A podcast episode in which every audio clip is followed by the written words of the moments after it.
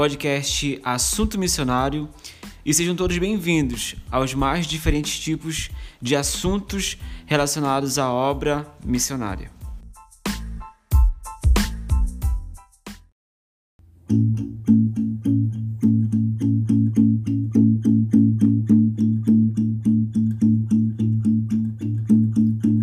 Graça, vida, amor que recebi do Deus vivo que desceu do céu.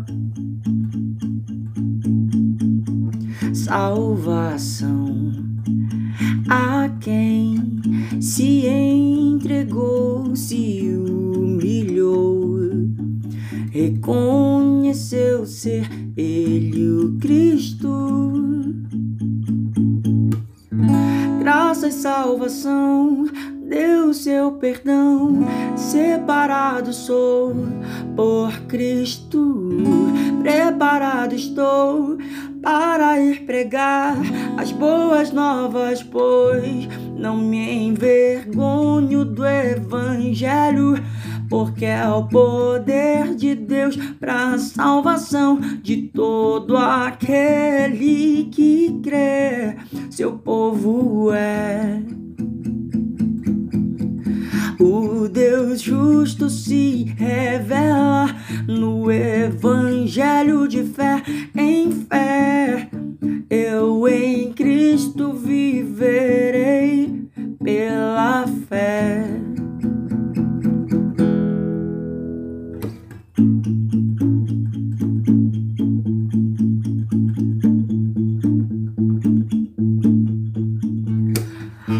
Espírito nos molda, nos faz ir contra o mundo.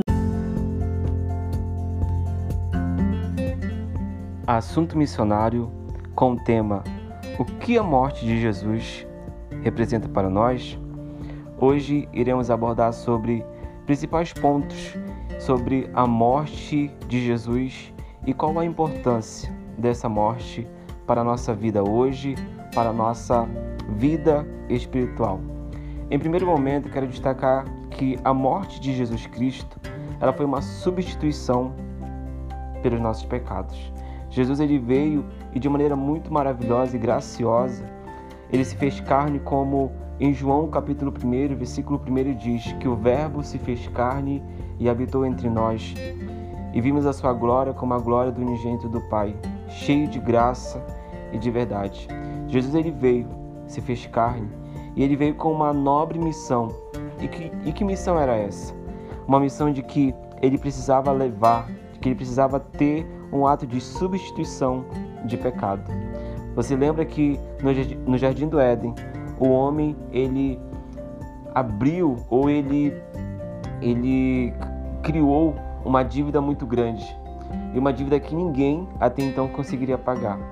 E você vê que Deus ele traz uma sentença de que da semente da mulher nasceria alguém, nasceria é, um ser que esmagaria a cabeça da serpente, essa serpente Satanás. E você vê que os anos eles se passam, os contextos, a cultura ela se apresenta, homens nascem, morrem e Deus ele se manifesta das diferentes formas e das diferentes maneiras. E uma dessas formas era de que o povo, de que os sacerdotes era apresentasse a Deus sacrifício e Deus recebia esse sacrifício como em sinal de, de perdão pelos pecados ali naquele momento, no contexto. E os anos se passam, o período ele, ele continua. E agora você vê que depois de todo esse período, de todo esse tempo, nasce alguém chamado Jesus. Ali em Belém, ali é, em Nazaré, né? Jesus ele está ali agora, né? Essa promessa ela se fez carne, agora ela está existindo, ela está presente. E você vê que Jesus ele veio é, trazer essa substituição de pecados, pecados que nós não conseguiríamos pagar. E Jesus veio perdoar, Jesus veio substituir. Ele veio substituir quem? O Adão que tinha falhado. Jesus agora estava como o segundo Adão.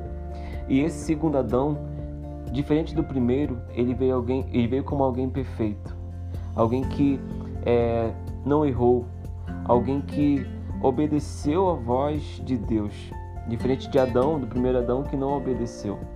Então, Jesus agora ele veio com essa nobre missão. Ele veio com essa tarefa de que ele precisava cumprir a missão que o Pai tinha entregue a ele. E a gente pode pensar, ah, mas era fácil, Jesus era Deus. A gente pode entender que não foi nada fácil. Foi um período de desafios, sim, de tentações, como a gente vê é, Jesus sendo conduzido ao deserto para ser tentado. Mas Jesus, diferente do primeiro Adão, que pecou ali no jardim, né, que desobedeceu no jardim, o nosso Jesus, ele obedeceu no deserto. Você vê que é, o cenário é diferente, você vê que o contexto é diferente, mas Jesus, ele tá com a sua vida, com o seu viver entregue a uma obediência para com aquilo que Deus tinha entregue para que ele viesse a fazer. Em segundo ponto, eu quero destacar que a morte de Cristo, ela ofereceu para todos nós um ato de redenção pelos nossos pecados. Essa redenção é uma redenção que, como eu já falei, era uma redenção que antes animais eram sacrificados. Mas hoje você vê que, através da redenção de Cristo Jesus, a dívida que até então os animais, que, os, que o sangue dos animais não conseguiriam pagar, a morte de Jesus ela pagou de uma vez por todas a nossa, a nossa falha, o nosso pecado, aquilo que foi adquirido no jardim. Deus pagou com o seu sangue na cruz do Calvário. E essa redenção ela se estendeu para toda a humanidade. Hoje nós podemos dizer que nós somos redimidos pelo sangue de Jesus. Podemos viver em paz, em alegria. Isso nos traz um sentimento de alegria, de saber que Jesus nos redimiu com o seu sangue. Em terceiro ponto, eu quero trazer que a morte de Cristo, posso dizer dessa forma, que ela efetuou para todos nós um ato de reconciliação. Por que não dizer, né? esse ato de reconciliação de que aquela criação lá do jardim estava totalmente longe, não somente aquela do jardim, mas todos que vieram depois de Adão estavam distanciados em parte do seu Criador, estavam distantes de um, de um relacionamento mais próximo. E Jesus, através da cruz, ele efetuou né, essa reconciliação, essa aproximação.